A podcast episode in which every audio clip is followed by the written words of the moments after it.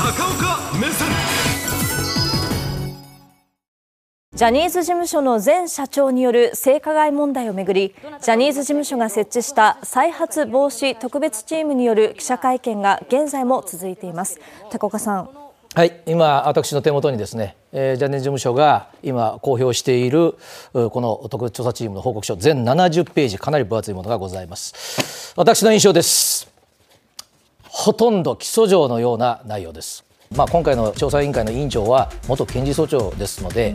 うん、えー、中身は我々のような記者からすると起訴状のような、うん、えー、大変厳しい言葉で、えー、いろんな人、関係者、それからマスメディアの責任についても断罪をされているというふうに申し上げて、今から、えー、中谷さんと2人で詳しくその中身を申し上げていきたいですが、はい、まず最初にお断りです。あのこれはあのこのジャニーズ事務所の経営者の一族の話になります。うん、であのジャニーさんとかジュリーさんとかカタカナのお名前がついている方がい。らっしゃいまして、はい関係がご覧になった方ややこしいと思います。あの関係を整理したものも今からご説明していく中で出てきますので順を追って、えー、ご覧いただきたいと思います。今分かっている内容です。中谷さん、はい、ではまずこの調査結果と再発防止策が示されましたので中身、まあ、概要ですけれども見ていきたいと思います。まず調査結果としてジャニー氏の性思考異常またメリー氏の放置と隠蔽事務所の不作為そして関係性における権力構造事務所が取るべき対応まで示されました、はい、やはりあの大きな関心だったその原因のところについて、一番、まあ、ページを割いているというところがございます。はい、続けましょう。で、詳しくこのジャニー氏の性思考異常のあたりを見ていきたいんですけれども、はい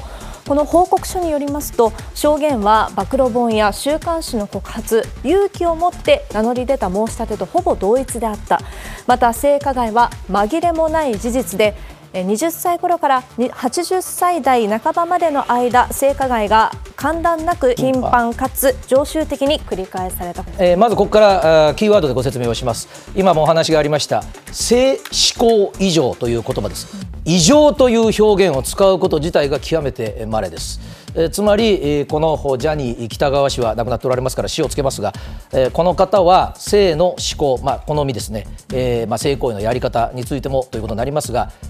まあ常識的に考えて異常であるという断罪をまずしております。それから、えー、この被害者の方々が言われていた事実と認めてくれというところについてはあ今回その委員長を務められた、まあ、林元検事総長はですね捜査機関じゃないからということはまあ最初に言っておられたんですが最終的にはこの表現です。紛れもない事実というところまで断言をしました。でそれがこの被害者の皆さんから話を聞いたところがですねこれまでにもうだいぶ前何年も前に暴露された内容週刊誌だとか本だとかに書かれたことと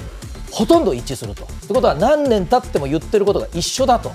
いうことを踏まえてさらにこの表現です。その被害者たちが勇気を持ってというような表現もついておりまして紛れもない事実と書きました。それからこれあのよく検察官が書くときに、えー、悪質性で、えー、書くんですが畳みかけるように言うんですね。間断なくずっと頻繁何度もそして常にと。いうこの書き方は、まあ正直申し上げて断罪しているという言い方になります。では続きましてその原因の2つ目を指摘されているところに行くんですがここから、えー、ジャニー喜多川さんと違うカタカナの名前がついた方が出てくるのでちょっと関係性を中谷さんに整理してもらいます。ジャニー氏のお姉さんにあたりますメリー喜多川氏創業当初から取締役でいらっしゃいました。で今回この辞任を勧告されましたのが藤島ジュリー恵子氏今社長をされています。メリーさんとジャニーさんが兄弟、はい、えー、そして、えー、ジュリーさんがまあ姪っ子に当たると、ういうことになりますか、はい、はい、そしてもう一つこちらを見ていきたいんですけれども、はい、そのメリー氏の放置と、はい、つまり加害者とされている方のお姉さんです。はい、はい、隠蔽についてなんですがメリー氏は1960年代前半には性思考異常を認識しているとするのが蓋然性の高い事実であると。なので徹底的な隠蔽を図ってきたと考えられる。また事務所は見て見ぬふりに終始していて辛抱させるしかないと考えていたか。またジュリー氏は、えー、取締役就任時には認識していた今の社長のジュリー氏はということになります、ね、はい、これあのよく法律で使われる言葉です。蓋然性です、1960年ですから今から60年も前からこのお姉さんに当たる方は分かっていたと、うん、でこの蓋然というのはこれ蓋という字です。蓋がお鍋の蓋が自然にぴったり当たるように、うん、普通に考えたら弟さんであるジャニー喜多川氏がやってるだろうということを分かっていただろうという言い方が蓋然性であります。でしかもですねこれも非常に厳しい言葉ですがその隠蔽つまり隠したんですけれども徹底的であったという言い方をしています。でこのパートのですね、一番の総括の言葉は今回の被害を拡大を招いた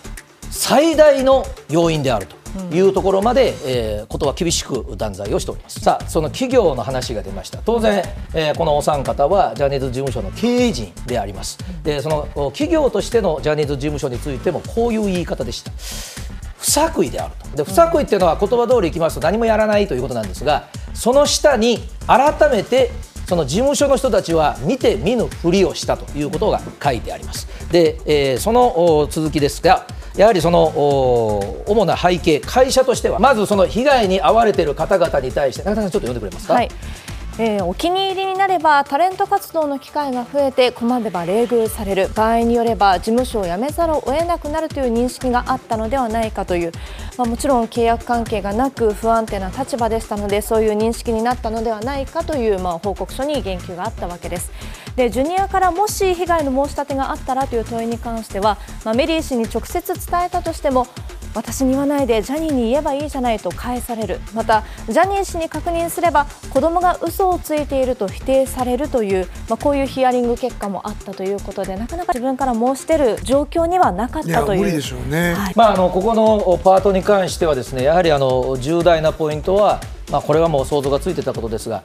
一方的なという表現を使っておられますが強い立場つまりジャニー喜多川氏の方ですがそして被害に遭われたあその少年たちの方が弱者である。これがもう一方的な関係である。ということ、それからこれは本当にあの子どもさんと向き合っている方はたまらない言葉だと思いますけれども大人が言うこと言うことかと思いますが、事務所の方に訴えたところでですね事務所の方が思った言葉だそうですがどうせ子供が嘘ついてるんだよと、そのジャニー喜多川氏に言われたら我々はもうそれ以上言えませんというふうに思ったということを言っておられます。さて、えー、この続きはですね今度は我々もちょっと背筋を正して聞かねばなりません、ジャニーズ事務所という会社そのものの原因の構造とそして私どもマスメディアの報道姿勢についての言及です。はいえー、性加害問題の主な背景として挙げられたのが、先ほどもご説明しました、その同族経営ですね。また、会社としてこういったまあ取締役会ですとかが機能していなかったという問題もあります。そして高岡さんから言及もありました、このマスメディアの沈黙に関してです。報告書の中では、BBC の特集、今年3月に放送されましたから被害者が会見するまで、正面からこのマスメディアが取り上げてこなかったんだと、報道機関としてのマスメディアとしては極めて不自然な対応で、テレビ局をはじめとするマスメディアは、タレントをテレビ番組に出演させたり、雑誌に掲載できなくなると危惧したのではないかという指摘です。まずその会社の方からいこうと思います、このジャニーズ事務所の方です、えー、申し上げましたように同族経営です、で中谷さんから指摘あったように、普通の会社は取締役会もきちっと開かれますが、まずこれがそもそもちゃんとやってたかどうかがわからないという話、それから内部監査というのは、中で不正なことが行われてないかという、まあ、別の組織を普通の会社は持つんですが、それも機能してない、それから社内のルールもない、それから社内で声を上げる方たちもないということが書かれていて、2つの表現です。これあの普通の企業に対してはもう最大限の非難だと思いますが不十分の一言。それからそれぞれの権、まあまあ、形としては取締役もあるんですけども、非常にその発言力が弱いと。創業者たちに対して言えないと。いうようなところが指摘をされています。そして、えー、我々マスメディアに対してです。これはあのテレビだけではなくてあの全てのマスメディアという言い方だと私は解釈をしてますが特にテレビについて特筆して書かれています。で、えー、ここにあるように正面から取り上げてこなかったと。でその正面から取り上げないというのはいわゆる週刊誌であるとかあるいは暴露本のような、まあ、大手のマスコミではないところは取り上げてきたんだと。だけども大手が取り上げてこなかった。その大手我々を含めます。報道機関と普段から名乗っているところにしてはその対応は極めて不自然であるというふうに我々も厳しい言葉をいただいております。はい。そしてさらにテレビ局ということを具体的に書かれてこのテレビ局はですね、えー、はっきりとテレビ局の側がこう言ったという表現ではありませんでしたけれども危惧という言葉危惧というのは恐れるということです。つまり、えー、普段のこのジャニーズ事務所とそれからテレビ局の番組担当者との間でやはり、えー、仮にこの問題を報道機関として正面から取り上げたらテレビ番組に出てくれなくなったりあるいは雑誌に、えー、もうジャニーズ事務所のタレントさんが出てくれなくなるということをやっぱり心のどこかで恐れていたんだろうそれが背景にあるということを指摘をされております。さああの今までのところが大体の事件のあらましとそして、えー、その詳しい背景ということになりますがこれは、まあ、勧告をするこれからこうした方がいいですよジャニーズ事務所はという委員会でありますのでこれからについてはこういうふうに提言をされています。えー、ジャニーズ事務所が取るべき対応として事実認定そして謝罪救済措置制度を設けることまた人権方針の策定と実施研修の充実が挙げられています、えー、そして先ほどもお伝えしましたがジュリー氏の代表取締役社長辞任と同族経営の弊害の防止を取るべきだというふうに提言をされています。で取締役会の活性化、社外取締役の活用、内部監査室の設置、また内部通報制度の活性化も挙げられています、えー、このジュリー現社長ですね、えー、藤島ジュリー恵子氏がですね、えー、代表取締役社長お辞めになるべきだというところが今日の発表で全メディア一番驚いて取り上げられたところで速報対応をしております。で、えー、まあ事実上ご自分の親族が60年以上にわたってえー、育んできた企業のトップを引くんだということをまあ要求されたわけですけれどもやはり全編に通じて同族経営ということをまずやめる、まあ、一つの象徴として去っていただかねばならないというように、えー、この文書は書いてあるわけですがさあこれは代表取締役社長を引くということで同族というその色が一気に消えると考えてもよろしいんでしょうかあの会社としてはですね、まあ、今回の問題もっと言うと日本としてはと言ってもいいかもしれませんけれども、えー、今日一つの、まあ、あ調査の結果が出たわけですけれどもこれから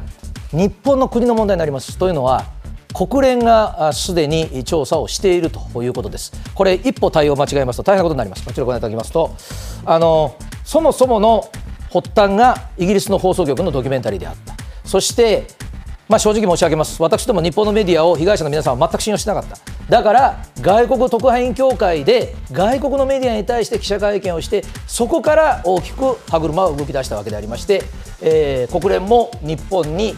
人権理事会というところから調査チームを派遣して、